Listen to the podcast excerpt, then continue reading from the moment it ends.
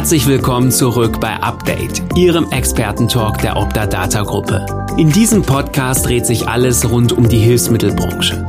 Dazu begrüßt Gastgeber Bernhard Kötte regelmäßig hochkarätige Gesprächspartner, von denen Sie sich aus den verschiedensten Perspektiven für Ihren Alltag und die nahe Zukunft inspirieren lassen können. In den Gesprächen geht es um Fragestellungen wie, welche Trends forcieren die Politik und die Gematik? Wie unterstützen die Hersteller und Dienstleister die Branche? Und was für Digitalisierungstrends erwarten uns von Seiten der Kostenträger? Darüber hinaus werden im Wechsel aber auch Fragen aus dem Alltag der Leistungserbringer behandelt, wie zum Beispiel, muss das Thema Organisation neu gedacht werden, intern als auch extern? Oder wie bereitet die aktuelle Inhabergeneration die Betriebsnachfolge am besten vor? Viele spannende Fragen und jetzt geht's los. Heute mit diesem Thema.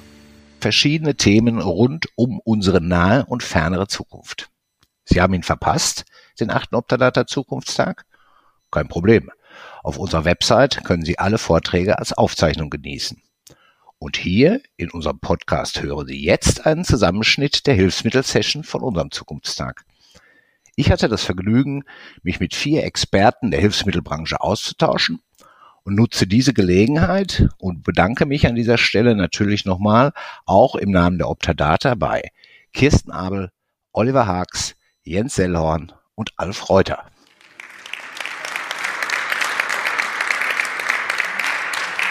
Ja, und los geht's. Alf Reuter, unser erster Redner, ich darf Sie auf die Bühne bitten, ist Präsident des Bundesinnungsverbandes Obermeister der Landesinnung Hessen und ja auch geschäftsführender Gesellschafter der OTZ Lichtenau. Und wie ich seit unserem heute frisch erschienenen Podcast übrigens weiß, zu OT World auch haben Sie ein Fable für Orthetik. Habe ich behalten? Ja. ja, Herr Reuter, willkommen. Neuer Gesundheitsminister, neue Akteure im Gesundheitswesen, neue Herausforderungen für unser Fach. Wie sieht sie denn nun aus, die gesundheitspolitische Agenda des BV? Herzlichen Dank für die Einladung. Ähm, komplett neues Personal in Berlin. Wir haben äh, ziemlich große Herausforderungen, erstmal genau zu gucken, wer ist für uns überhaupt interessant von den Playern dort in Berlin. Ähm, es sind sehr junge Abgeordnete und Abgeordnete, Abgeordnete die, äh, die, die für uns zuständig sind und das muss sich erstmal einruckeln. Deswegen fange ich erstmal global an. Ähm, wenn man sich das durchliest, was, was äh, die, die Ampel vorhat, da kommen erstmal Worthülsen. Aber subsumieren kann man das darunter Fortschritt wagen. Und daran werden wir die Ampel auch messen müssen. Ähm, die Bullet Points, die wir daraus destillieren können, ist erst einmal Fachkräfte aufbauen und halten. Da geht es erstmal nur um die Pflege. Aber das betrifft uns genauso.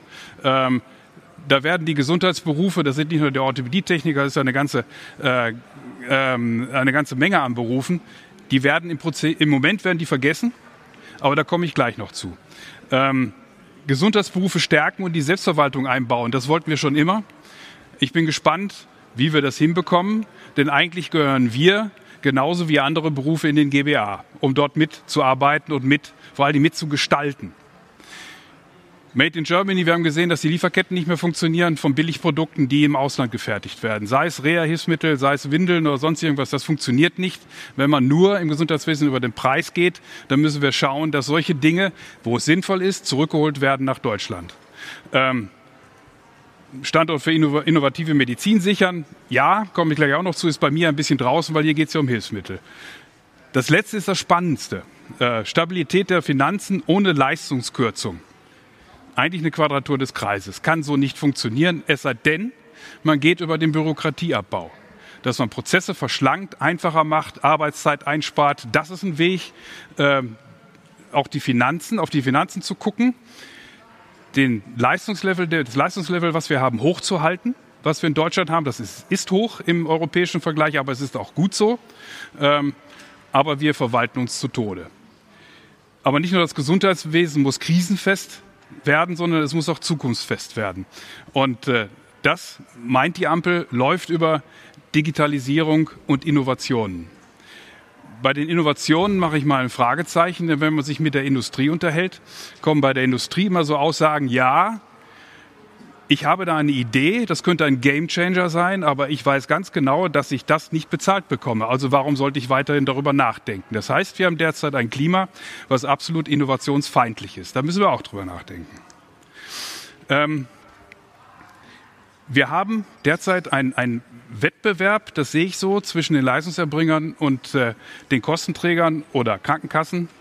Ähm, ich habe ja heute Morgen gelernt, dass man besser Krankenkasse sagt als Kostenträger sollten, Herr Ax, müssen wir uns mal drüber unterhalten, über dieses über das Wort. Ich habe nicht ganz verstanden, warum, aber reden wir jetzt mal über die Krankenkassen. Ähm, und wir müssen von dem Denken über Kosten wegkommen und mehr zu dem Thema Verantwortung kommen. Denn wir sind beide, die Krankenkasse genauso wie wir, verantwortlich dafür, dass der Laden läuft, dass die Versorgungen funktionieren. Und nicht nur äh, in guten Zeiten, sondern auch jetzt in schlechten Zeiten, in Krisenzeiten. Ähm, und diese Verantwortung müssen wir beide auch sehen. Die müssen wir genauso sehen, wie äh, die Krankenkassen das sehen. Ein, eine kleine Facette, und da kommen wir wieder zu, äh, zur Verwaltungsvereinfachung. Ich habe bei mir im Unternehmen, äh, bin Unternehmer mit einem äh, kleinen mittelständischen Betrieb. Ähm, was wir an Massen von, von Krankenkassenverträgen zu verwalten haben, 200, 300, fast 400 Verträge, das ist nicht mehr durchführbar. Und jeder Vertrag hat wieder einen anderen Rahmenvertrag und wieder andere Formulare. Das muss vereinheitlicht werden. Und ich denke, das ist ein relativ einfacher Weg, dass nicht jede kleine Krankenkasse das Rad neu erfinden muss, sondern dass wir uns einigen äh, auf zumindest erst einmal einen gemeinsamen Rahmenvertrag, so, der über das gesamte Bundesgebiet läuft, wo bei jeder Krankenkasse der Prothesenerhebungsbogen, ähm, andere Erhebungsbögen, die Empfangsbestätigungen gleich sind, sodass nicht jeder wieder gleich anfängt und sich andere Formulare ausdenkt. Ähm, und ich denke, wir kriegen auch dadurch eine ganz andere Stabilität hin, wenn wir das machen weil nicht jeder immer wieder in den Vertrag reingehen muss und gucken muss, bis ich das meinen Meistern in der Werkstatt beigebracht habe, bei wem jetzt welcher Erhebungsbogen, welcher äh, Validierungsbogen, welcher, Empfangs, welcher Empfangsbestätigungsbogen, das, das dauert. Das ist enorm und die Fehlerhäufigkeit ist einfach groß. Ähm, kommen wir zum Personal, wo der Fokus derzeit, derzeit ja auf der Pflege liegt. Ähm, wir sind ein führender Innovations- und eine führende Innovations- und Exportnation. Wir als Orthopädietechniker sind sogar führend fast weltweit in unserem Fach. Aber das funktioniert nur, wenn ich dementsprechend auch kompetentes Fachpersonal habe. Ohne die Menschen, ohne die Kolleginnen und Kollegen, die wir haben, funktioniert das nicht. Und das funktioniert auch nur in einer Kombination zwischen uns als Mittelständler, wir sind Leistungserbringer, mit den Kostenträgern oder Krankenkassen und der Industrie, die zum Glück immer noch in Deutschland hier äh, ansässig ist. Und äh, qualifizierte Leute halte ich nur, wenn ich sie gut bezahlen kann. Und das ist eine Kausalitätskette. Wenn, ich kann die nicht gut bezahlen, wenn, wenn ich nicht entsprechende Verträge mit entsprechenden Vergütungen bekomme.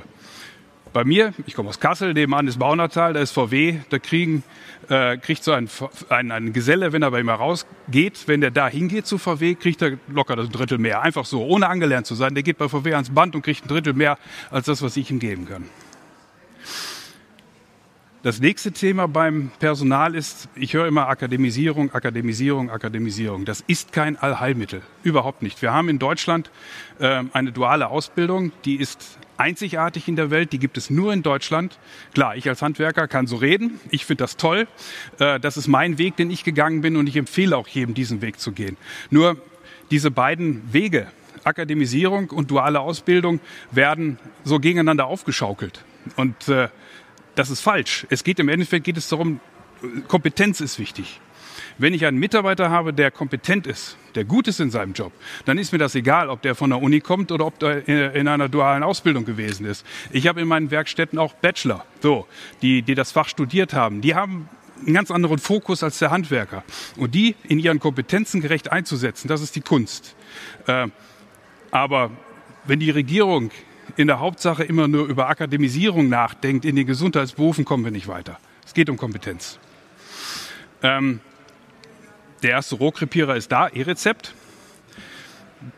Wir haben uns am Anfang, von Anfang an nicht verweigert, sondern haben von Anfang an mitgearbeitet. Wir sind seit, Thomas, seit 12, 13 Jahren sind wir dabei. Und arbeiten mit. Und genau das ist der Unterschied zwischen uns und den Apothekern und den Ärzten. Die haben sich nicht verweigert, aber die haben durch Abwesenheit geglänzt. Wir sind von Anfang an mit dabei. Wir bieten uns an, wir gestalten mit und ich denke, dass das eine ganz andere Erfolgsgeschichte werden kann äh, als bei dem E-Rezept. Ich halte nichts davon, wenn Leute sagen, E-Rezept ist tot. Quatsch, mitmachen müssen. Wir müssen mitgestalten. Was habe ich heute Morgen gehört? Besser werden. Und das ist eigentlich der richtige Weg. Ähm, Forschung. Forschung ist ein Riesengebiet. Wir sind evident, von der Evidenz her sind wir schwach.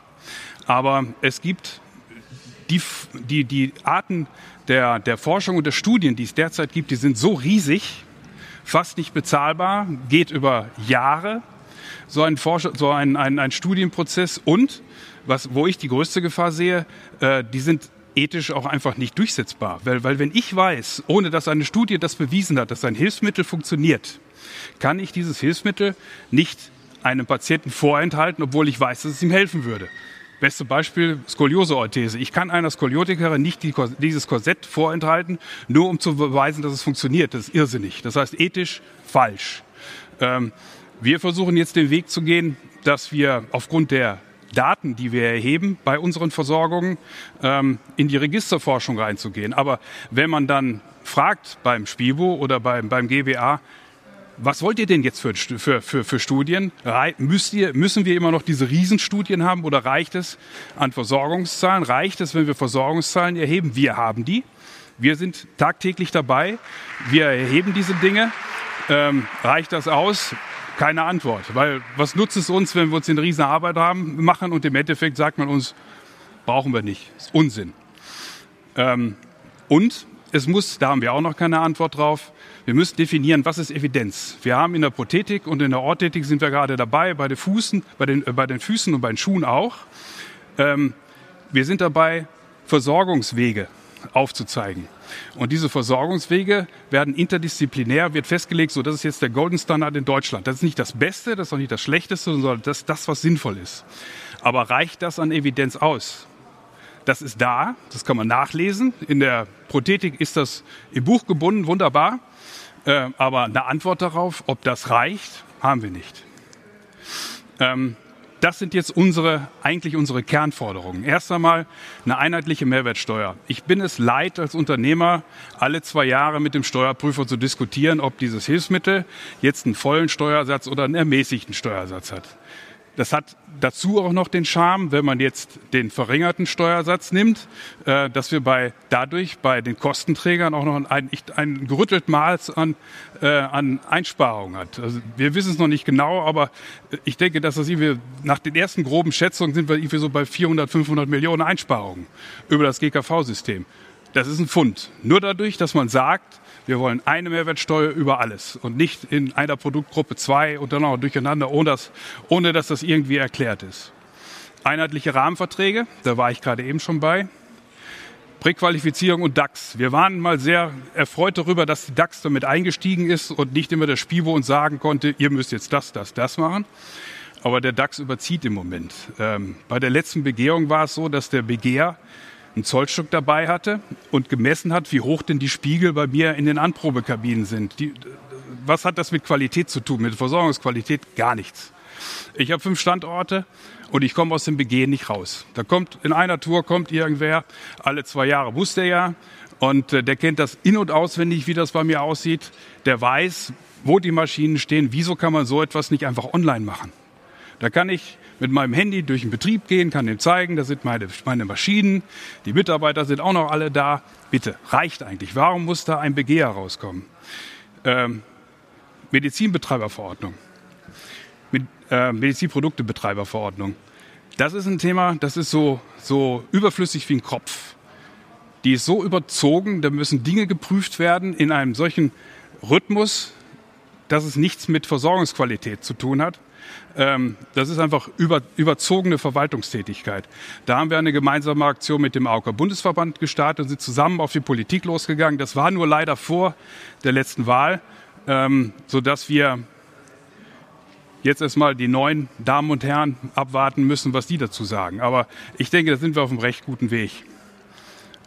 Das ist ein Thema. Fortbildung, Leistungsbeschreibung gehören nicht ins Hilfsmittelverzeichnis. Das Hilfsmittelverzeichnis ist eine Auflistung von Hilfsmitteln und auch keine Negativliste. Auch keine Positivliste, hat der Gesetzgeber ganz klar gesagt. Und äh, aus meiner Sicht gehören Leistungsbeschreibung und, Fortsch und die, die, die Festschreibung der Fortbildung gehört in die Hände der Fachverbände. Die sind am Patienten. Die können genau sagen, das brauchen wir, diese Qualifikation brauchen wir und die müssen das festlegen und nicht im Hilfsmittelverzeichnis. Das letzte hat jetzt nicht unbedingt was mit äh, Entbürokratisierung zu tun, aber trotzdem die Gefahr sehe ich derzeit, weil die Kommentare kommen immer häufiger. Auf keinen Fall Rückkehr zur Ausschreibung. Wir haben gesehen, was für einen Qualitätsverlust wir hatten durch die Ausschreibungen. Und äh, ich kann mir nicht vorstellen, dass äh, dass in der Politik es gewollt ist, dass wir wieder durch Ausschreibungen Leistungskürzungen äh, hervorrufen, denn das ist so sicher wie das Arm in der Kirche. Man kann, und selbst wenn man die Qualität so genau festlegt in, in Ausschreiben, man kommt nicht dahin, dass irgendeiner, der es wieder über, überzieht, äh, an Qualität spart und im Endeffekt auf dem Rücken der Patienten dann halt die Finanzierung dieses Hilfsmittels durchdrückt. Wir haben zwei ähm, Wege, womit wir die Politik in, in Berlin beeinflussen. Auf der einen Seite sind, sind wir das als Bundesinnungsverband zusammen mit Rea Vital, Sani Aktuell und der EGRO. Wir sind Wir versorgen Deutschland. Wir haben uns zusammengetan, ähm, um politisch zu arbeiten. Das funktioniert auch gut. Die Politik hat uns aufgerufen, wir brauchen eine Stimme und nicht fünf. Wir haben jetzt eine Stimme, das Büro ist da. Ähm, es wächst und gedeiht. Und ich denke, wir sind auf einem guten Weg, endlich eine Stimme für die Hilfsmittelbranche in Berlin hinzukriegen. Nebenbei sind wir noch im, beim ZDH. Ähm, da gibt es die Gesundheitsberufe, das sind die Zahntechniker, Hörgeräteakustiker, ähm, die Optiker, ähm, die Bestatter übrigens auch. Ähm, und ähm, dort arbeiten wir auch über den, den Referenten, den wir, den wir dort haben, der nur für uns zuständig ist, erstmal in Berlin und vor allen Dingen auch über das ZDH Büro in Brüssel, was enorm wichtig ist und was wir vor Jahren noch unterschätzt haben. Aber es kommt halt eine Menge aus Brüssel, sodass wir also zweigleisig versuchen, unsere Forderungen durchzusetzen. Danke.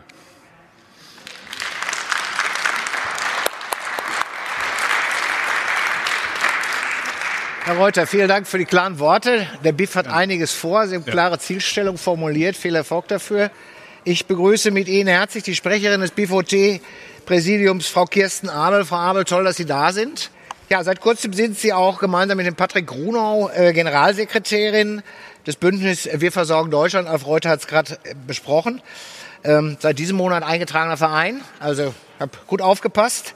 Ja, auch hier trifft das Motto gemeinsam stark zu. Frau Abel, Ihr Thema heute ist ein anderes. Erstmal vielen Dank für Ihre Flexibilität. Am Montag wussten Sie noch nicht, dass Sie heute hier sprechen werden. Und trotzdem hat alles reibungslos funktioniert. Wir sprechen nochmal über den TI aus Hilfsmittelsicht und speziell über die geplanten ähm, Pilotphasen, die Pilotprojekte, die gemacht worden sind, die Feldtests. Und ich darf Sie bitten, dann entsprechend anzufangen. Ja, erstmal herzlich willkommen hier ins Publikum und ich glaube auch in den Stream. Ähm, ich bin Sprecherin des Präsidiums und ich glaube, ich muss ein paar Minuten gut machen. Ähm, das werde ich probieren. Ich werde einführen jetzt in den nächsten 15 Minuten einmal in das Pilotprojekt und ich habe heute bei den ganzen Vorträgen ehrlicherweise ein paar Mal gesagt, wir liegen richtig gut. Ähm, wir machen genau das, was die verschiedenen Parteien fordern. Schauen wir es uns mal an. Ähm, ich starte mal mit einem Essener. Wir sind ja hier in Essen, äh, in dem schönen Sanaa-Gebäude. Das eröffnet wurde übrigens äh, 2010 zur Kulturhauptstadt. Äh, da war die entscheidende Frage, ob der bestbezahlte Fotograf Schalke oder Dortmund fotografiert. Es war dann äh, Dortmund und das Bild kann man sich von äh, ähm, André Gurski angucken. Wer nichts verändern will, wird auch das verlieren, was er bewahren möchte. Ich glaube, diese Einsicht mussten heute alle schmerzlich mitnehmen, denn ähm, ich glaube, das Bild kennt noch jeder. 1995 äh, gab es mal die Gesundheitskarte. Ähm, ich glaube, von in dieser Zeit war das auch, wo einer der Referenten heute gesagt hat, da hatten wir auch noch das beste Gesundheitssystem. Das Analoge ist es noch heute. Ähm, damals schon hat man sich gesagt, es wäre doch eigentlich gut, wenn man ein E-Rezept oder eine EPA hätte. Ähm, und Angela Merkel hat sogar gesagt, 2005, es ist ein Leuchtturmprojekt. Also es wurde uns viel mitgegeben. Was haben wir jetzt? März 2022. Karl Lauterbach, Bundesminister für Gesundheit, sagt, not ready to party. Also wir sind eigentlich noch nicht so weit. Eigentlich müssten wir stoppen. Warum? Ja, die Gematik hat eigentlich in ihrem Feldversuch lediglich 41 abgerechnete E-Rezepte vorzuweisen. Seitdem ist das Soll 30.000. Wir müssen alle gucken, wie wir das hinbekommen. Was soll die Lösung sein? Die Lösung soll sein, wir werden bei digitalen Anwendungen selbstverständlich den konkreten Mehrwert der Versorgung, habe ich heute in den äh, Vorträgen auch gehört, ähm, und die Nutzerakzeptanz als zentrale Anwendungskriterien im Blick behalten. Ähm, was er aber auch gesagt hat, ist, dass es wichtig ist, dass man kooperiert und Teams bildet, dass also alle Beteiligten frühzeitig eingebunden werden.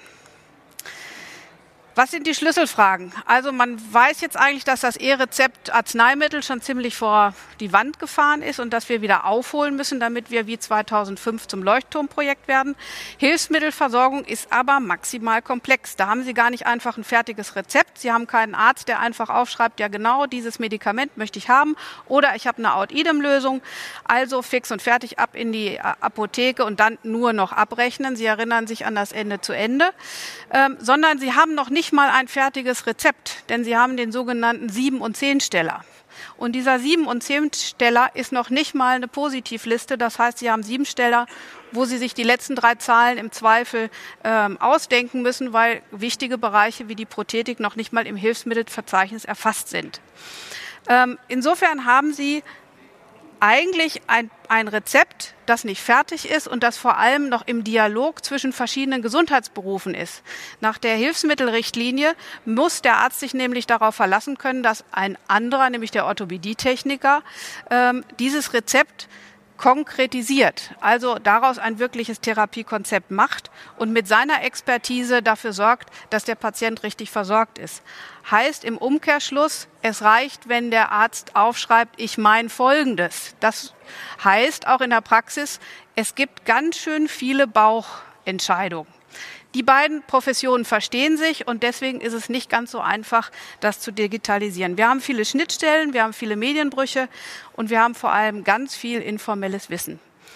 Das Ganze bei Digitalisierung müssen wir alle runterbrechen auf eine Eins und auf eine Null. Auf Schwarz, auf Weiß, Strom läuft, Strom läuft nicht. Also wir müssen Prozesse verändern. Auch das dachte ich mir heute wirklich, ja, habt ihr verstanden, alles gut. Wie gehen wir das deswegen an? Und ich darf der Optadata hier wirklich auch nochmal herzliches Danke sagen, dass die mitzieht, denn das ist nicht selbstverständlich, denn wir haben zwei Annahmen. Wir haben nämlich gesagt, wir probieren das aus, wir machen das nach Try and Error, weil wir können so viel Wissen gar nicht bündeln, sondern wir müssen tatsächlich sagen, wir gehen mal los, wir versuchen den Prozess zu definieren und am Ende des Tages muss der Nutzer entscheiden, ob es funktioniert. Und wenn der früh genug sagt, das funktioniert so nicht, dann müssen wir uns ändern und nicht der Nutzer. Also wollen wir es agil angehen und nicht proprietär. Heißt auch für Optadata. Optadata denkt in die Zukunft und sagt, ich mache aus diesem Prozess keine exklusiven wirtschaftlichen Vorteile. Das muss man sich mal irgendwo auf der Zunge zergehen lassen, dass hier so eine große Abrechnungsgesellschaft und Softwareanbieter sagt, ich blicke in die Zukunft und unterschreibe, dass die gesamte Branche daraus einen Vorteil nur dann zieht, wenn wir alle zusammen in die gleiche Richtung gehen. Dafür herzliches Dank. Wie groß das ist, werden wir gleich sehen. Ähm, wir haben weiter beschlossen, dass wir den Gesamtprozess ähm, definieren wollen. Ich glaube, die Vorträge haben das deutlich gemacht, also Ende zu Ende. Wir sind bei, dieser, äh, bei diesen vier Punkten. Ähm, unter dem wollen wir es nicht machen. Und wir haben uns committed darauf, ohne dass wir nachweisen können, dass dieser Gesamtprozess auch einen Mehrwert hat, fangen wir damit nicht an. Denn der Nutzer muss nachher sehen, ich muss nicht nur eine Hürde überspringen, ich muss es nicht nur nicht kommod haben, sondern ich muss daraus echte Vorteile ziehen können. Die gilt es zu identifizieren. Ich glaube, die unteren Punkte äh, auf meinem Slide sind selbsterklärend. Ende-zu-Ende-Prozess ähm, kann man sich verschiedene Vorträge von heute schon angucken, was das meint. Ähm, auf jeden Fall unser Ziel definitiv. Ja, wer, wie haben wir überhaupt die Konstruktion dieses äh, äh, Pilotprojekts gemacht. Wir haben eine Gesamtleitung aus dem Ehrenamt hier auch im Publikum. Thomas Münch, äh, der für den äh, Bundesinnungsverband steht, der selber im Wirtschaftsausschuss ist, also auch eine Schnittstelle äh, zu allen Kalkulationen und Prozessen von uns hat. Und hier von Optadata eben Dr. Jan Helmich. In der Projektsteuerung ist eigentlich Axel Siegmund, den ich heute eben hier ersetzen darf. Und ich selber mit meinem Kollegen Patrick Grunau von Wir versorgen Deutschland sichern die politische Schnittstelle hier in dem Fall zur Gematik oder zu anderen äh, politischen Entscheidungsträgern. Wer ist jetzt alles schon dabei? Ich kann ja viel reden über ein Pilotprojekt und dass wir alle zusammenführen. Wenn wir am Ende des Tages nur fünf Leute haben, die sagen, wir haben Lust dazu, dann kann ich das Ding wieder in der Schublade verschwinden lassen. Wir haben aber schon in der Hilfsmittelbranche ganz schön viel beisammen. Nicht nur uns selber mit immerhin viereinhalbtausend Betrieben, einmal äh, die reinen Meisterbetriebe, aber, aber auch die früheren Klasse 1 Betriebe, also die reinen Sanitätshäuser. Und wir sind im EGBR selber als Mitglied mit drin. Wir sind im ZDH, der dann zuständig sein wird für die Ausgabe der Karten an die Handwerksberufe.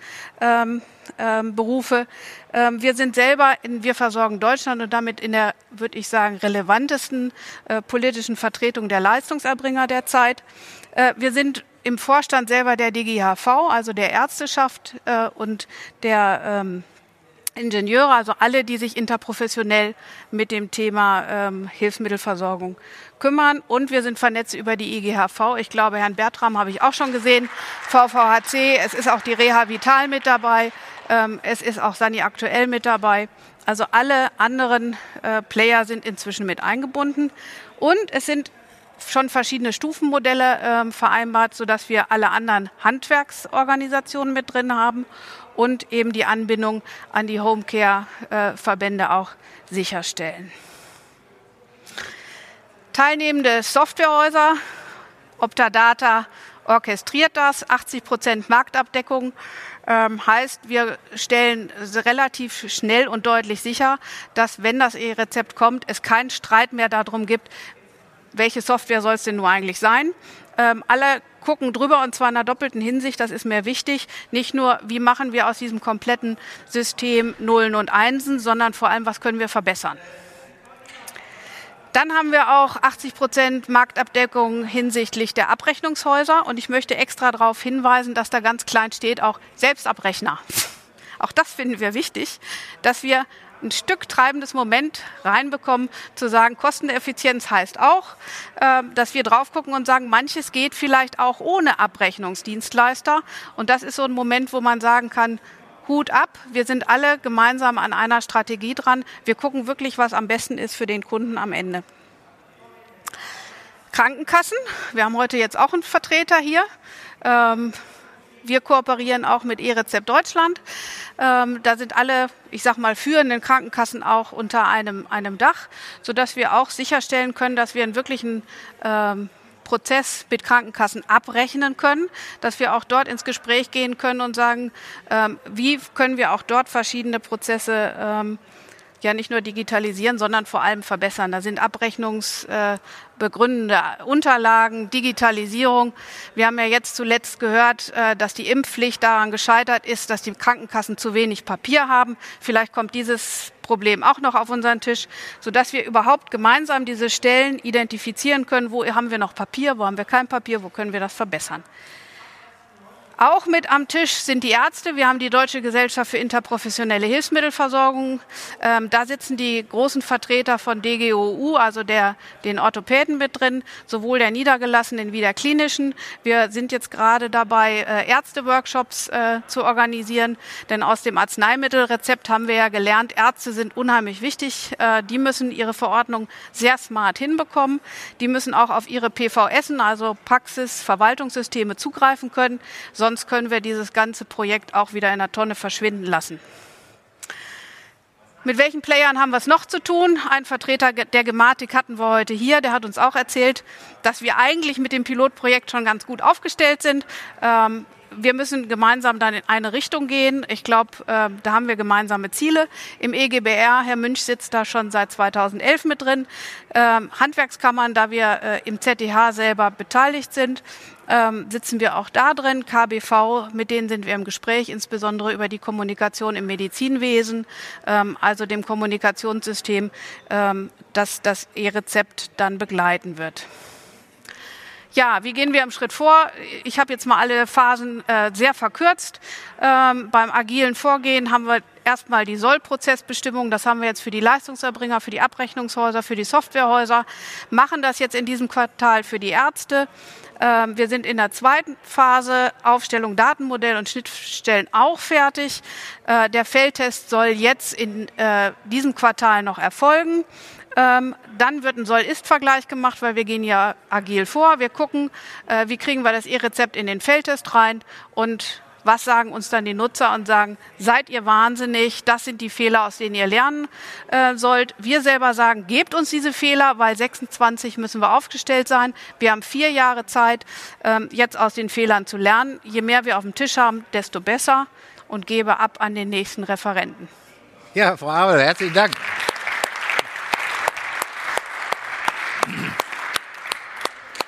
Wenn ich eben dran denke, wir waren ja alle heute Vormittag schon hier, da fast alle und die viele Livestream-Zuschauer vielleicht auch, ähm, dieses grüne Chart von den KV, ähm, wer sich aktiv mit dem Thema TI beschäftigt und wer nicht, also die Liste der Bremser, wenn ich das mal so sagen darf, äh, gesehen habe und gleichzeitig zugehört habe und wahrgenommen habe, dass die Gematik darum gebeten hat und im Grundsatz das, was die Hilfsmittelbranche hier macht, ein, ein, eine äh, Feldtests zu machen, Pilotphasen zu machen. Ähm, ganz toll. Wir sind da also, glaube ich, wenn da so eine Liste ständ, äh, mit den Gesundheitshandwerken, wären wir da ganz weit vorne im Bus. Ja, und auch gemeinsam finde ich auch ganz toll. Und auch, ja, äh, wie soll ich sektorenübergreifend würde es im Medizinwesen heißen, hier würde es wettbewerbsübergreifend heißen. Jetzt habe ich das richtige Wort. Ja, Optadata hat die Mütze auf. Ähm, aber es ist kein Closed Shop. Egal welche Software Sie nutzen, egal welches Abrechnungshaus es ist. Ja, und selbst das Wort Selbstabrechner habe ich ja heute gelernt. Neu soll es ja geben. Ja, ähm, wir sind da offen für alle. Ja, und wir darf ich in dem Fall sagen, weil wir da ja in Ihrem Projekt ähm, sehr fleißig mitarbeiten dürfen. Ja, eine tolle Sache finde ich. Und es wird sicherlich noch ein wenig Geduld in Anspruch nehmen, bis wir am Ziel sind. Aber der Plan ist gut und ich wünsche, dass diese Pläne auch in Erfüllung gehen. Und äh, möchte jetzt gerne äh, den nächsten Referenten, Frau Abel, nochmal vielen Dank, den nächsten Referenten auf die Bühne bitten. Das ist der Herr Oliver Hax, Hax Entschuldigung. Ja, hier geht es auch um Pläne, hier geht es um Kostenträger, hier geht es um das Beispiel GWQ. Herr Hax, darf ich Sie bitten? Herzlichen Dank, dass Sie da sind. Sie sind seit 2009 Prokurist und Bereichsleiter Versorgungsmanagement bei der GWQ Service Plus AG. Sie sind verantwortlich für Arzneimittelmanagement, Hilfsmittelmanagement. Das verbindet uns hausarztzentrierte Versorgung, Rehabilitation, Versorgungsmanagement und digitale Versorgungsmodelle. Und spätestens an dem Punkt jetzt ja, sind Sie prädestiniert für meine Frage, Herr Haags. Wie digital können Kostenträger noch werden? Ja, erstmal herzlichen Dank, ähm, Herr Kötte, für die freundliche, für die freundliche Vorstellung auch der Optadata Group, für die Einladung hier zum Zukunftstag in, in diese wirklich ganz, ganz tolle Location, auch um uns herum. Und von daher nutze ich das mal, was hier früher gebräuchlich war, Herr Kötte. Ähm, Glück auf ja. allen Teilnehmern und auch Zuschauern. Ich glaube, das ist dem Ort hier angemessen. Ja, wie digital können Kostenträger ähm, werden? Ähm, vielleicht ein kleines Wortspiel mit dem, mit dem Zukunftstag. Ich glaube, wie digital, das wird die, das wird die Zukunft zeigen. Ich kann Ihnen aber sagen, dass Krankenkassen immer digitaler werden und sich darum sehr bemühen, ihren Beitrag zu leisten. Ihren Beitrag zur Digitalisierung, zur, wenn man vielleicht sagen kann, digitalen Transformation im Gesundheitswesen.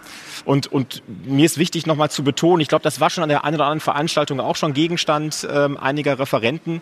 Das ist eine Gemeinschaftsaufgabe. Ja? Also wir können nicht sagen, das ist die Gematik, das sind die Krankenkassen, das ist die Hilfsmittelbranche oder welche Sektoren auch immer sondern, Dankeschön, sondern es ist wirklich eine Gemeinschaftsaufgabe, wo jeder seinen Beitrag leisten muss. Und dieser Beitrag muss immer vor dem Gedanken stattfinden, dass wir uns vernetzen können, dass wir Daten miteinander austauschen oder neudeutsch Daten sharen, dafür interoperabel sein müssen. Und, und das muss so der Antrieb sein, weil sonst bekommen wir das einfach nicht hin. Das ist zu groß. Wir müssen wirklich hier aufeinander zugehen. Wenn jeder vor der eigenen Haustür kehrt, dann bekommen wir diese gewaltige Herausforderung und auch Anstrengung, gar keine Frage, wirklich, wirklich nicht gestemmt. Und von daher ist es wirklich ein, ein Miteinander auch wir, und das habe ich Ihnen jetzt mitgebracht, haben uns aufgemacht, was können wir denn tun? Wie können wir denn in unserem Ökosystem unsere Krankenkassen unterstützen, aber auch Leistungserbringer und können digitale Angebote produzieren, um unsererseits einen Beitrag zu leisten und haben dabei auch schon mit, das was ich gerade sagte, mit im Hinterkopf, Stichwort Vernetzung, Datenaustausch und auch Integration. Ja, ich habe jetzt schon ein bisschen Zeit von der Uhr genommen, deswegen so Vorstellung des Unternehmens, das erspare ich Ihnen an dieser, an dieser Stelle oder bin auch so vermessen zu sagen, 15 Jahre GWQ, dass wir auch dahingehend schon mittlerweile bekannt sein müssten. Also wir vertreten sehr, sehr viele Krankenkassen, die sich über uns organisieren, wie zum Beispiel auch in dem Hilfsmittelmanagement. Und dieses Hilfsmittelmanagement, darüber habe ich Ihnen heute zwei Use Cases mitgebracht, die wir jüngst eingeführt haben oder auch bald ähm, hier in der Branche dann einführen, einführen möchten. Ein paar Zahlen vorab, die das Ganze transparenter machen oder die Sie bitte nochmal mit im Hinterkopf haben, weil auch wir haben durch die vielen Krankenkassen eine besondere Herausforderung, die wir stemmen müssen. Stichwort Transparenz. Welche Krankenkasse macht so womit? Wir haben unzählige Anfragen äh, von Leistungserbringern, die auch da anfordern, Mensch, ne, bin ich beim Vertrag? Wo, wo mache ich mit? Also das ist schon eine gehörige Zahl. 52 Krankenkassen würden alle irgendwo mitmachen, wenn es 18 Millionen Versicherte. Tun sie in der Regel ja nicht. Ne? Das sind mal 7 Millionen Versicherte, mal 8, mal 6. Das ist ein relativ ähm, heterogenes Bild. Wir bilden fast den gesamten Hilfsmittelmarkt ab mit Verträgen und wir haben damit gerade 20.000 Leistungserbringer ähm, äh, in den Verträgen detektiert und gleichzeitig oder sie sind beigetreten und 6.300 einzelne Positionen sind damit verbunden. Das ist also relativ viel. Und das ist etwas, was wir handeln wollen und sowohl in beide Richtungen. Auf der einen Seite zu den Versicherten, auf der anderen Seite zu den Leistungserbringern. Und das ist so das äh, an Use Cases, die ich hier mitgebracht habe. Der erste in Richtung Versicherte nennt sich Hello Hilfsmittel und haben wir vor ein paar Monaten erstmalig gelauncht bei ein paar Krankenkassen. Alles begann, und da müssen wir so ein bisschen zurückgehen in das Jahr, boah, Herr Reuter, da müssen wir helfen, HHVG 2018, irgendwie sowas, 17, 17, 18 rum, glaube ich ähm, wo Krankenkassen in ihre ja, Bibel kann man ja sagen, ins SGB V folgende Regelung hineingeschrieben bekommen haben, die es dann auch entsprechend umzusetzen gilt. Und zwar haben Krankenkassen die Versicherten zu informieren über die wesentlichen Vertragsinhalte und auch über die Vertragspartner, also wer nimmt denn an dem Vertrag teil, wer ist dementsprechend versorgungsberechtigt. Teil 1. Teil 2 auch eine Wiederholung. Ich denke, Sie, Sie kennen das alle, ist aber manchmal so ein bisschen, glaube ich, in Vergessenheit geraten dass auch die Krankenkassen nicht nur ihre eigenen Versicherten, sondern auch die Versicherten anderer Krankenkassen ebenfalls über die wesentlichen Vertragsleistungen und Vertragspartner zu informieren haben. Und zwar das Ganze im Internet. Das ist der Ausgang. So. Das Thema wird aktuell von unterschiedlichen Krankenkassen natürlich auch stark unterschiedlich interpretiert. Ich habe hier mal ein Beispiel mitgebracht, wie es aktuell auch umgesetzt wird. Sie sehen, das sind eigentlich zwei unterschiedliche Seiten. Krankenkassen gehen häufig dazu über und sagen, so wir haben so allgemeine rudimentäre Informationen über die Hilfsmittelversorgung und danach gehen wir dazu über und werden die Verträge veröffentlichen und sagen, na ja, da haben wir doch alles Wesentliche drin und das ist doch auch maximal transparent und Sie sehen hier eben einen Link aktuelle Informationen zu Hilfsmitteln und der Link ist ein Absprung zu einer Leistungserbringerseite, wo Sie sich denn eintragen können in Verträge. Das heißt, hier ist alles gelistet, jeder Vertrag, um bei Krankenkassen als Leistungserbringer sich eintragen zu können. Also eine ganz andere Zielgruppe. Die Zielgruppe sind Leistungserbringer und das ist häufig aber Gegenstand, wie man diesen gesetzlichen Auftrag ähm, ausgestalten möchte. So, wir haben uns gesagt, na ja, wenn der Gesetzgeber, und das hat er erstmalig getan, er hat mit dieser Regelung, die ich vorhin vorgestellt habe, erstmals etwas wie eine Qualitätstransparenz in das Gesetzbuch hineingeschrieben. Und das ist meines Erachtens, ich kenne es nirgendwo anders, eine Art Novum. Erstmalig hat er das getan, denn er sagt, Ihr müsst Versicherte in der GKV auch ermöglichen, dass sie vergleichen können. Dass sie sagen können, wie hat denn die Krankenkasse A das Thema Hilfsmittelversorgung aufgelöst und wie machen es andere Krankenkassen, also um einen Vergleich herzustellen. Ich nenne es mal Qualitätstransparenz. Und wir haben uns gefragt, naja, wenn das ja jetzt eine Qualitätstransparenz darstellt, dann ist es doch auch eine entsprechende Qualität, so etwas als, als smarten Service erlebbar zu machen und eben nicht dass sich Versicherte in Verträgen, und Sie alle, die hier sitzen, kennen diese Verträge, das sind 100 bis 200 Seiten. Und es mag vielleicht den einen oder anderen geben, der sich sowas anschaut, der hat ein bisschen so ein, so ein seltsames Hobby, wenn er sich nicht professionell damit beschäftigen muss. Aber für Versicherte wollen wir doch eigentlich eine ganz andere, niederschwellige Lösung haben. Und das haben wir uns zum Anlass genommen, innerhalb von drei unterschiedlichen Prozessstufen smart und digital umzusetzen. Ja, das einmal ein, ein Einblick in dieses, ähm, in dieses Produkt. Ähm, wir haben es mittlerweile bei, ich glaube, 18 Krankenkassen soweit ähm, installiert. Weitere Krankenkassen werden gerade folgen. Und was uns sehr freut, ist, dass wenn wir am Ende mal nachfragen nach diesem ganzen Prozess und wenn das einige Monate schon gestartet ist, 100 ähm, Prozent der Krankenkassen haben gesagt, Mensch, das würde ich wieder nehmen, das ist sehr toll, das hilft uns, das hilft uns in der Kommunikation mit Versicherten, das hilft den Versicherten, sich zu orientieren und ähm, auch Anfragen zu Hilfsmitteln etwas zu reduzieren bei Krankenkassen, weil man eben sehr gut sich selber dort mit diesem Tool informieren kann. Ja, zu dem nächsten Use Case. Das Ganze, was Sie hier gesehen haben, funktioniert natürlich nur dann, wenn wir eine entsprechend gute und solide Datenbasis haben, um auch Versicherte darüber zu informieren und auch so zu informieren, dass es auch tatsächlich stattfindet. Also wenn wir hier, Sie haben es gerade gesehen, man, man kann ja dieses Tool noch mit Navigationselementen verbinden, das funktioniert alles. Und wenn man dort aufschlägt und dann ist der Leistungserbringer aber nicht da oder hat geschlossen oder macht doch nicht mit, dann ist das natürlich ein frustrierendes Erlebnis. Und wir stellen immer wieder fest, naja, so Datenqualität, Beitrittsmanagement, das ist auch ein gewisser Painpoint und da müssen wir ran, auch damit das andere überhaupt hier funktioniert. Und da kommen wir wieder zusammen, denn wir wollen, dass bei einem Vertragsbeitritt die Abrechnung funktioniert, der Vertragspartner angezeigt wird, Versicherten gegenüber angezeigt wird, die Krankenkassen wissen, dass er einen Vertrag beigetreten ist. Also alles das sind, ähm, sind Themen, die uns beschäftigen und das funktioniert in der Vergangenheit gar nicht mal so gut. Wir haben Beitrittserklärungen, die sind nicht lesbar oder die Filialen werden vergessen. Also es gibt ganz, ganz, ganz viele ähm, Störfaktoren in diesem, in diesem ganzen Thema Beitrittsmanagement. Entbürokratisierung bei Herrn Reuter ja gerade auch ein, auch ein Thema gewesen und mindestens kann man bürokratische Themen smarter gestalten, schneller gestalten und auch sicherer gestalten. Und das war uns als zweiter Use Case der Antrieb, in ein Tool zu investieren, was wir jetzt bald auch launchen möchten. Da geht es um dieses Beitreten zu Verträgen online, smart. Und wir haben das Ganze entwickelt und wir haben dort Leistungserbringer mitgenommen. Wir haben auch die Verbandsstrukturen ähm, mitgenommen. Was braucht man denn da?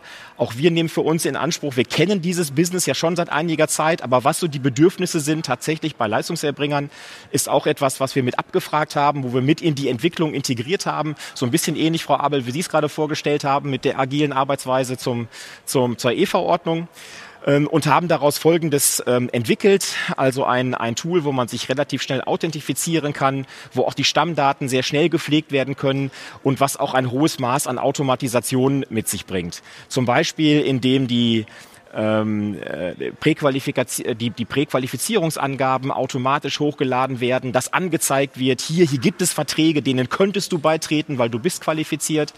Oder aber auch mit einem Cockpit sich sehr gut navigieren kann ähm, und angezeigt bekommt, welche Verträge habe ich denn schon, welche könnte ich. Und das ist immer etwas, was wir auch feststellen, dass wir da entsprechend viele Anrufe haben, weil man gar nicht so genau weiß, ja, wo bin ich denn jetzt Vertragspartner und wo nicht. Alles das, diese, diese Pain Points wollen wir hiermit lösen, mit einem Angebot, wo man sich wirklich sehr schnell registrieren kann, wo man ganz schnell Verträgen beitreten kann, Beitrittserklärungen, die sich automatisch mit den Daten befüllen. Also hier schon auch einen Service für Leistungserbringer bereitzustellen. Am Ende, und das sagte ich ja vorhin, das ist ein, ein, ein Kreislauf, denn am Ende ist das, was wir hier an sauberen Daten haben, auch wieder das, was bei Versicherten ankommt, was bei Abrechnungsstellen ankommt und dementsprechend ist es wichtig, diese Dinge auch miteinander zu verbinden. Auch diese Systeme sind sozusagen korrespondierende Röhren miteinander. Denn der geneigte, auf, der, der geneigte Beobachter hat vorhin gesehen, wir haben da auch so etwas eingebaut wie ähm, Öffnungszeiten. Also es gibt ja auch die Möglichkeit, zusätzliche Informationen dort einzugeben und dann auch wieder in Hello Hilfsmittel darzustellen. Also nicht nur, wo finde ich meine Versorgung, sondern auch, wann ist er denn für mich da und muss ich da vielleicht samstags nicht aufschlagen. Also hört sich lapidar an, aber so steigert man das Ganze und so kommen wir auch hin und haben Versicherten Mehrwerte und haben einfach diese ganzen Prozessketten, Beitrittsmanagement, Abrechnungsmanagement ähm, und auch die Informationen für Versicherten aus einer, aus einer Hand und meines Erachtens besser aufgelöst als vorher. Ja, ähm, Sie sehen, das ist so unser, unsere Zeitlinie. Wir sind jetzt bald go live damit und gerne, wenn uns Leistungserbringer hier zugeschaltet sind, wir haben schon einige, die uns als Beta-Tester bereit stehen. Wenn Sie auch Interesse haben, melden Sie sich gerne. Info@gwq ist hier angegeben und ähm, wir sammeln gerne noch mit Ihr Feedback in der Beta-Phase, um es dann im Q3 dann endgültig zu skalieren. Und da sind wir auch natürlich noch auf wertvolle Hinweise angewiesen. Ja, das aus unserem aktuellen Digitalisierungsbestrebungen zum Thema Hilfsmittel. Herzlichen Dank. Aber Wasser auf meine Mühlen war das Thema äh, Online-Beitritte. Ja, ich bin ja jetzt seit, seit fast 16 Jahren bei der Optadata und das Thema Abrechnungsfehler hat mich immer begleitet. Ähm, und äh, es gibt da eine schöne Hitliste, das ist fehlende Vertragszuweisung, fehlende Präqualifizierung, Vertrag liegt nicht vor. Seitdem es dieses Beitrittsmodell gibt, jetzt kommt mein Gedächtnis, ganz genau kriege ich das Jahr jetzt nicht mehr hin, gibt es aber schon einige Jahre, ja, ist dieser Fehler nicht aus unserer Top-Ten-Liste rauszubekommen. Ja, obwohl es die Vertragspartnerlisten zu pflegen sind, obwohl es dann regen Austausch zwischen Vertragshalter, Leistungserbringer und Krankenkassen geht, ist vielleicht auch nicht mehr immer ganz einfach. Also, wenn ich das richtig verstanden habe, ab dritte Q ist, ist das online das Tool voraussichtlich. Ich muss es aber selber pflegen. Ich muss es machen als Leistungserbringer, korrekt?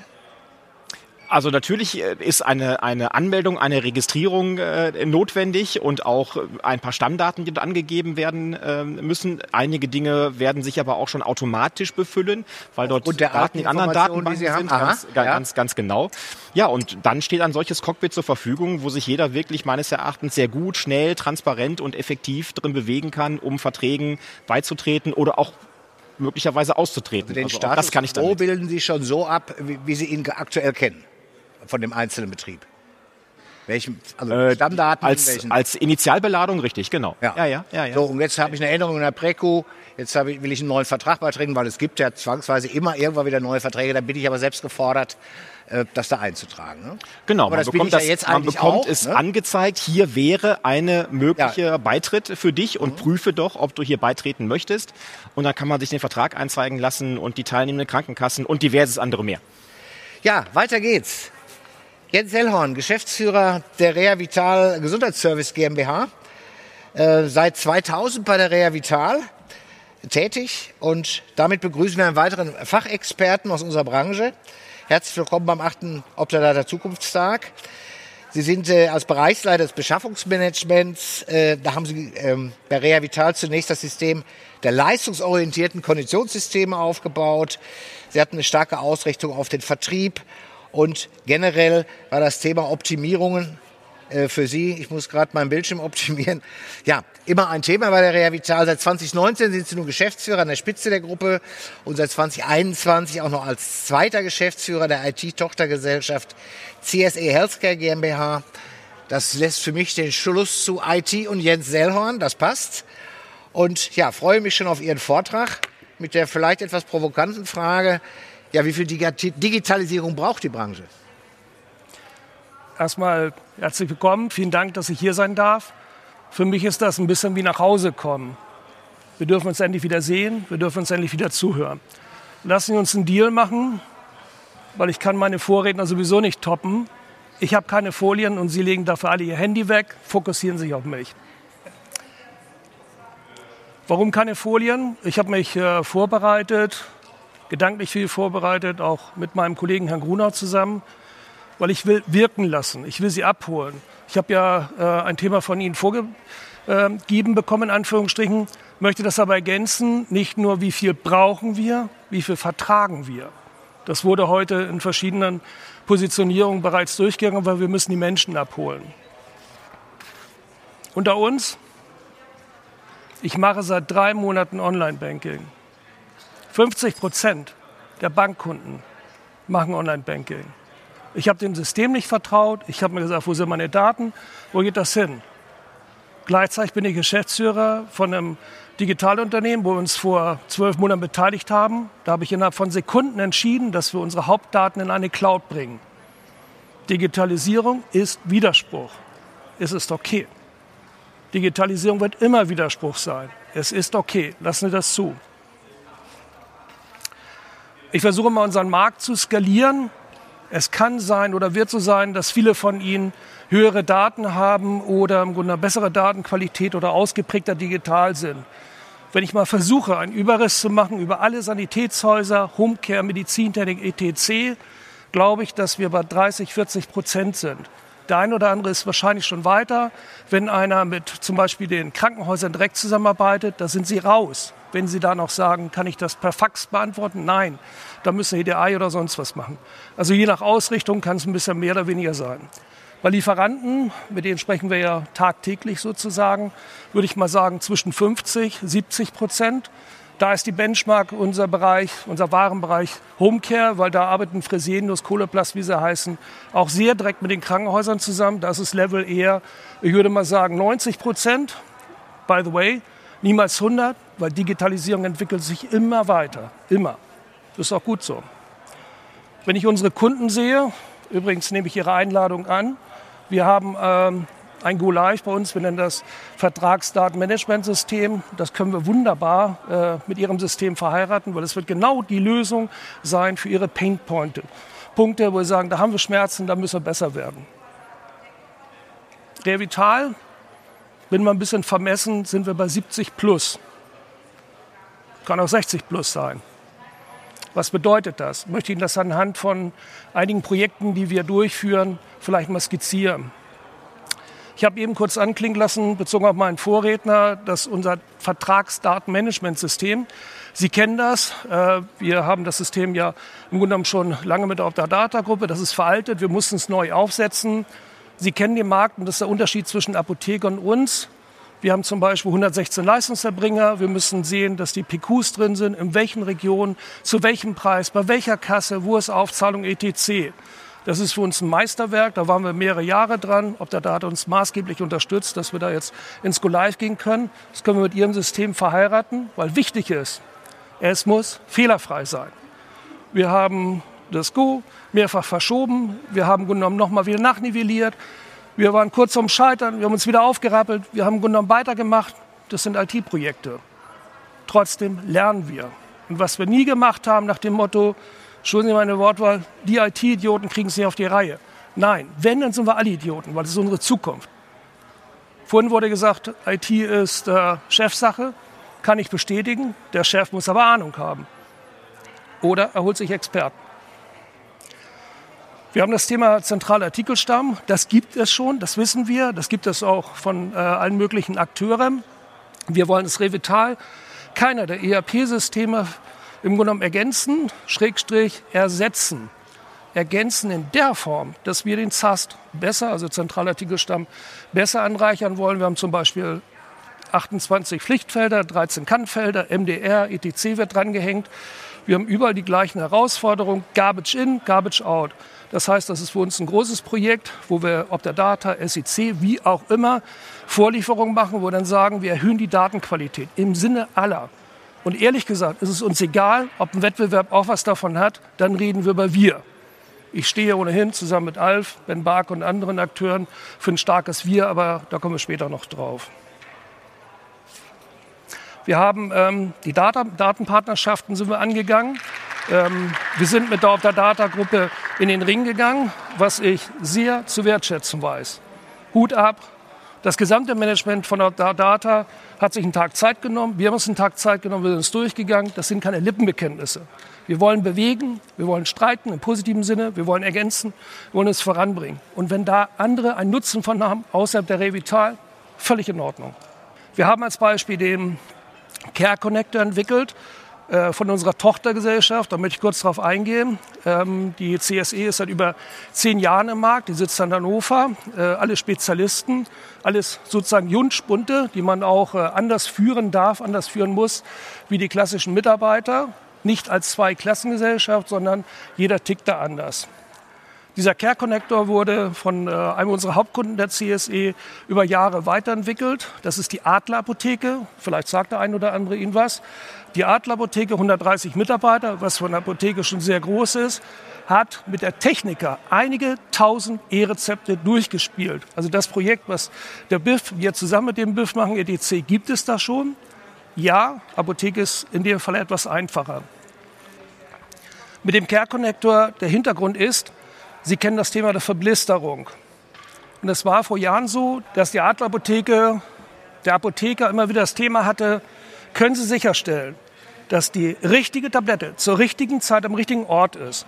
Das heißt, in Echtzeit kann immer der Arzt darauf zugreifen, kann immer die Pflegeeinrichtung dazugreifen und der Apotheker kann zu 100 Prozent sicherstellen, dass es läuft. Diesen Care Connector haben wir ständig weiterentwickelt, mit viel Aufwand, gar keine Frage, viel Engagement. Der ist Grundlage zur Abrechnung des E-Rezeptes. Also es gibt Beispiele, funktionieren. Aber Apotheke ist mit uns nicht vergleichbar. Was will ich damit sagen? Wir lernen ständig dazu. Wir holen uns Informationen und die Lernkurve, ehrlich gesagt, ist groß. Die Scheiterkurve manchmal auch, aber das nebenbei bemerkt. Warum brauchen wir 70 plus? Ich fand das Wortspiel übrigens interessant, weil wir haben ja oftmals äh, 70 Plus als Kunden. Ähm, Sie kennen das Thema der Entlassplattform. Natürlich verändern sich Wege. Kann man sich auch gegen stemmen. Das Moderne wird noch nicht weggehen. Das heißt, wir informieren uns, wir schauen, was bedeutet das. Und übrigens ist es ganz spannend, ich weiß nicht, ob Sie mit Managern äh, gesprochen haben von der Entlassplattform oder anderem. Das ist schon mal ganz spannend, wenn Ihnen, entschuldigen Sie mal, ein Jungmanager sagt, Herr Sellom, ich hole mir 10 Millionen, 20, 100, wir bauen was Neues auf. Und man darf nicht ganz vergessen, von diesen Entlassplattformen, es ist mal abgesehen davon politischer Wille, da sind ein paar dabei, die haben mal Lieferando.de gegründet. Ehrlich gesagt, wir haben keine 30 Prozent Marge, die müsste irgendwo herkommen. Ich glaube, die Kasse will sie nicht bezahlen. Wir haben sie auch nicht dass wir irgendwo die Pizzabude sind, die Lieferando.de etc. ausgeliefert ist. Deshalb auf Augenhöhe mit den Entlassplattformen und dafür ist unser Vertragsdatenmanagementsystem quasi die Schnittstelle, weil wir können denen nicht eine Excel-Lösung anbieten, sondern unsere Mitglieder können nicht im Sekundentakt, sondern drunter sagen, dann das Pflegebett in diese Richtung. Wir können es garantieren. Technik. Was heben wir damit? Quantensprünge. Können Sie sich vorstellen, wie viele Leute wollen Sie ransetzen, die telefonieren, Excel machen, etc. Aber wir sparen die Leute nicht ein. Wir wollen, dass sie am Patienten näher dran sind. Da ist manchmal zu viel Zeit. Administrativer Aufwand wurde unter anderem von meinen Vorrednern mehrfach angeführt. Wir haben das Thema Prozesse. Ein Beispiel. Äh, wir haben ein sehr großes Haus im Homecare-Bereich. Da hat äh, eine Mitarbeiterin pro Tag 80 bis 90 Rezepte für die Abrechnungen fertig machen können. Durch Digitalprodukte schafft sie 1000. Quantensprünge, revolutionär. Da müssen wir hin. Dafür müssen wir begeistern. Und, jetzt bin ich beim Online-Banking, ich möchte es nicht wieder hergeben. Ich ärgere mich, warum ich es erst so spät gemacht habe. 100% Daten. Ich bin im Ausland, vielleicht mit irgendjemand Nettes, der Rahmen meiner Kreditkarte reicht nicht. Ich kann es über Online-Banking, kann ich sagen, keine 5000, sondern 7000. Geil. Entschuldigen meine Wortwahl. Jetzt stellen Sie sich einen Außendienst vor Ort vor. Der hat alle Daten, Echtzeit. Kann damit spielen, kann sagen, ich habe hier einen kompletten 1890 Stuhl, ich konfiguriere ihn dir. Schicke ihn gleich zur Kasse. Sparen wir, Qualität erhöhen wir, richtige Argumentationsbögen. Also ich möchte Sie ermuntern, im Grunde in diese Richtung mitzugehen. Nicht Sie alleine, sondern ziehen Sie Ihre Mitarbeiter mit. Kurz noch mal zu unserer DNA. Ich mache seit drei Jahren mit Leidenschaft. Was treibt mich an? Ich will nicht enttäuschen. Deshalb habe ich Bock auf die Themen, deshalb wollen wir uns voranbringen. Deshalb haben wir auch Lust, unsere Mitglieder wo immer möglich zu unterstützen. Wir haben unsere DNA entwickelt, weiterentwickelt. Was glauben Sie, wie die Lernkurve ist? Wie viele Fremdwörter ich lernen muss? Was machen wir? Wir sprechen mit den Akteuren. Wir begreifen hoffentlich beim zweiten Mal, vielleicht beim dritten Mal. Ab dann können wir qualitativ mitreden. Und Sie wissen auch, wie viele neue Player in den Markt gekommen sind. Ich habe über jahrelang durfte ich den Einkauf leiten. Ich habe jedes Gespräch genossen, weil jedes Gespräch für mich eine Lernkurve war. Jetzt bin ich breiter aufgestellt. Ich weiß, dass ich mein Team da manchmal ein bisschen mit zur Verzweiflung bringe, weil wir uns immer weiterentwickeln wollen.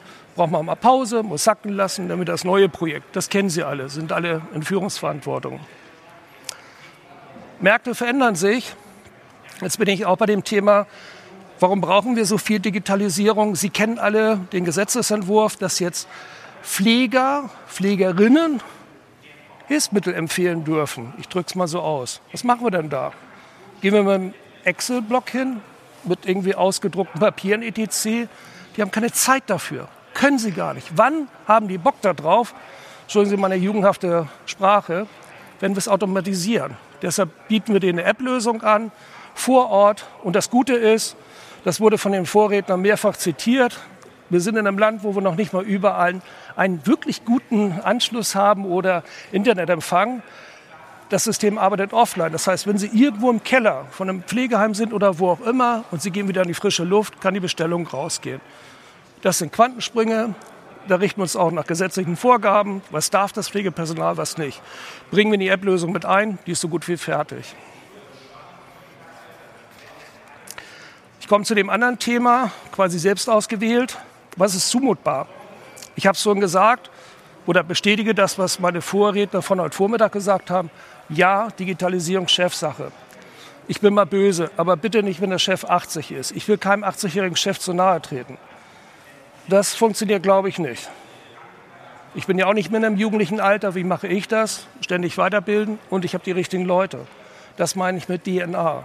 Das meine ich damit, dass wir auf Augenhöhe sprechen und es weiterentwickeln.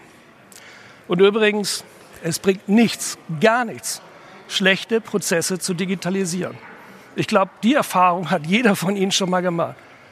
Entschuldigen Sie meine Wortwahl. Was beschissen war, bleibt beschissen. Entschuldigen Sie mal, dass ich es offen sage. Ich liebe KVP. Wir haben es offen durchgespielt, aber wenn mir dann immer wieder erklärt wird, gut, dass wir es verändert haben, klappt nicht, wusste ich gleich. Oh, so können Sie kein Unternehmen führen. Das Thema Fehlerkultur, auch das lernen wir jeden Tag neu lassen Sie Fehler zu.